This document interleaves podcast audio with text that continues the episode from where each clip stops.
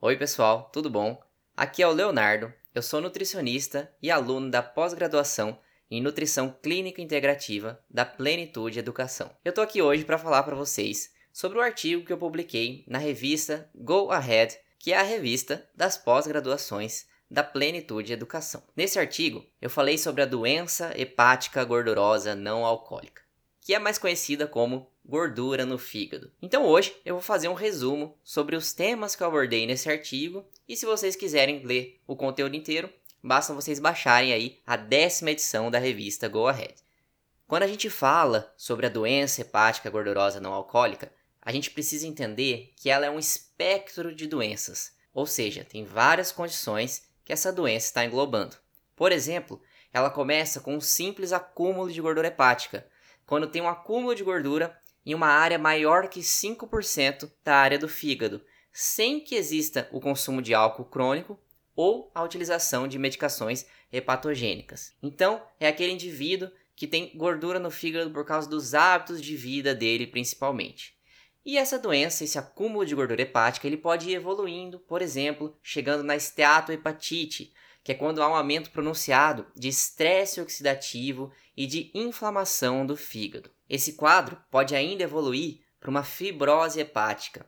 Então pensa quando a gente faz um corte no nosso braço e a gente cicatriza ali aquela região. O que acontece? Não sei se vocês já perceberam, mas a gente não sua nessa região. Essa é uma região que geralmente não tem pelos. Por quê? Porque a nossa pele naquele local, ela perdeu sua função. Então a mesma coisa pode acontecer no nosso fígado. Quando a gente tem um quadro de fibrose hepática, aquelas regiões que fibrosaram, que as células hepáticas produziram matriz extracelular fibrótica, o órgão perde sua função característica naquele local. Esse estágio já passa a ser um estágio mais avançado da doença, que pode ficar ainda pior, chegando a uma cirrose hepática. A cirrose hepática é um quadro quando essa fibrose está bastante pronunciada e há a formação de nódulos hepáticos, então pode até alterar a função lobular do órgão, e esse já é um estágio muito pouco reversível. Os estágios anteriores, através das alterações no estilo de vida, a gente conseguia ter uma boa redução da doença. Inclusive nos quadros iniciais a gente consegue reverter totalmente a doença, mas já quando a cirrose hepática está instalada, já é um quadro um pouco mais complicado. E se continuar sem tratamento, essa doença pode evoluir para um carcinoma hepático. E aí pode ser que o único tratamento disponível seja de fato o transplante hepático. Bom, e geralmente quando a gente fala de gordura no fígado, a primeira alerta que se cria é: você pode ter câncer de fígado. De fato, ter gordura no fígado, né? Ter doença hepática gordurosa não alcoólica aumenta sim a chance de carcinoma hepático. Mas é importante a gente saber que não é só isso que pode acontecer. Tem uma série de outras alterações que podem comprometer a qualidade de vida do paciente que tem essa doença. Por exemplo, pesquisas indicam que pacientes que têm diabetes e também gordura no fígado têm duas vezes maior chance de morte. Os pacientes cardiopatas também precisam de um cuidado especial, porque a gordura no fígado está associada a maior frequência de esclerose valvar aórtica e também de fibrilação atrial. Além disso, a gordura no fígado também pode aumentar a incidência de problemas renais.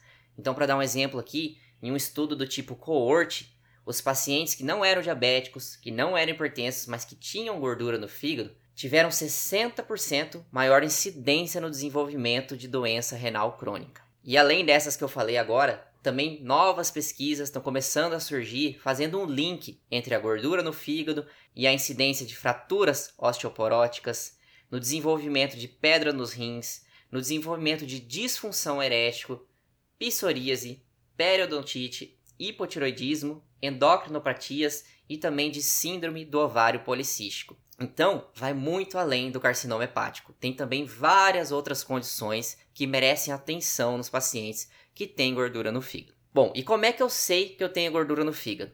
O diagnóstico principal, né, o padrão ouro, seria a biópsia de fígado. Mas esse método é um pouco complicado porque ele é invasivo. Além disso, você só tira um pedacinho do fígado, né? O fígado é um órgão bem grande, então pode ser que você deu azar de na hora que você fez ali aquela coleta, você não pegou num ponto que de fato estavam as lesões, ou você pegou num ponto que tinham muitas lesões. Então a biópsia de fígado é um pouco complicada no dia a dia, na nossa prática clínica. Uma opção que é muito mais comum da gente usar, muito mais fácil da gente fazer, é o ultrassom de fígado.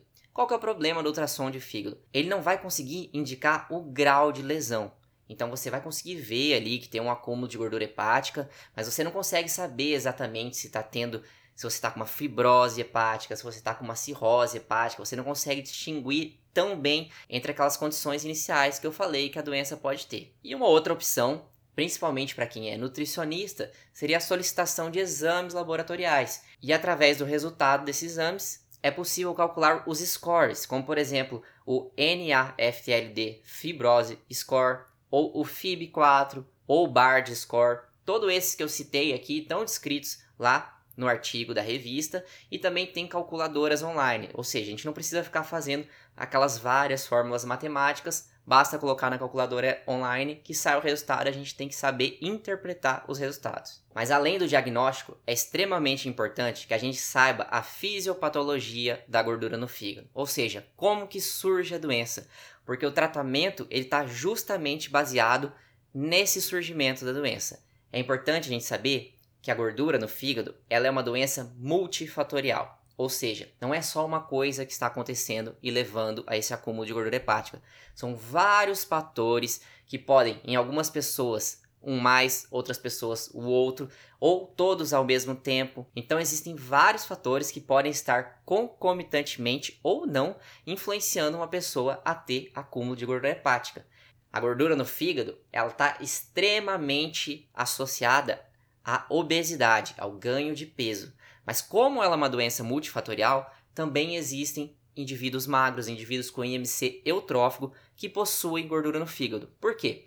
Porque são esses outros fatores que a gente vai falar aqui que estão influenciando essa pessoa a acumular gordura no fígado. Dentre os fatores que levam ao acúmulo de gordura hepática, a gente pode citar aqui a supernutrição, ou seja, você consumir muitas calorias, principalmente gordura saturada, que tem um potencial muito inflamatório nesses indivíduos e também de carboidratos. Por quê? Porque os carboidratos eles podem ser transformados em gordura através do processo de lipogênese de novo.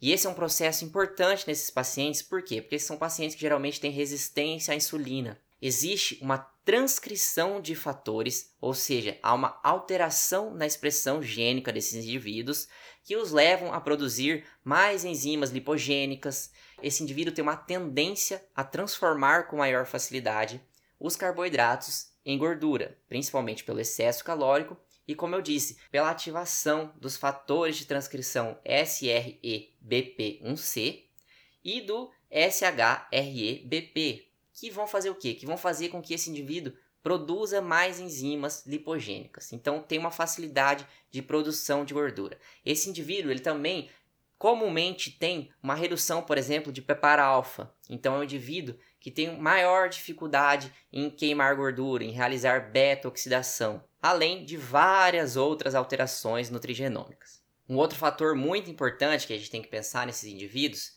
é com relação à saúde intestinal, à microbiota intestinal, à permeabilidade intestinal. Porque esses indivíduos comumente não têm uma microbiota tão saudável. Então é possível que pequenos pedaços de bactérias, por exemplo, né, os lipopolissacarídeos, ou seja, os LPS, eles se desloquem pelo intestino ali e eles vão ser captados no fígado. No fígado, eles podem fazer a ativação de células estrelares. Que, que essas células fazem? Quando elas recebem o LPS, elas vão produzir colágeno, vão produzir matriz extracelular fibrótica. Então, uma desbiose, um intestino que não está muito saudável, ele pode levar ao aumento da fibrose hepática. Outro mecanismo importante pode ser que bactérias intestinais maléficas, no caso aqui, elas cresçam exacerbadamente e comecem a produzir etanol. Então, já foi demonstrado em indivíduos com doença hepática gordurosa não alcoólica que eles tinham maiores concentrações de etanol na respiração mesmo sem a ingestão nenhuma de álcool. Além disso, a doença também está muito relacionada com o aumento do estresse oxidativo e da inflamação. E é importante a gente destacar que ainda não existe nenhum tratamento medicamentoso para a gordura no fígado aprovado pela FDA. Ou seja, aqui no Brasil ainda está longe da gente ter alguma medicação para essa doença. É por isso que o tratamento ele deve ser feito através das alterações nos hábitos de vida. Nos indivíduos que têm sobrepeso ou obesidade, o tratamento tem que incluir a redução do peso. Mas aqui tem uma coisa muito interessante, que é a seguinte: você não precisa perder tanto peso para ter uma grande perda de gordura no fígado. Como assim? Por exemplo, até 75% dos indivíduos com IMC menor do que 25, se eles perderem entre 5 e 7% do peso corporal total, eles já vão zerar a gordura no fígado deles. Ou seja, mais ou menos ali um tratamento entre 5 e 10% de redução de peso já gera uma grande redução de gordura hepática tanto em obesos quanto em indivíduos com sobrepeso. E é por isso que a redução de peso é um dos fatores primordiais nesses indivíduos. E nos indivíduos que não têm sobrepeso, nos indivíduos eutróficos, aí o tratamento deve ser feito através da alteração dos hábitos alimentares, através da composição dos alimentos da dieta desse indivíduo.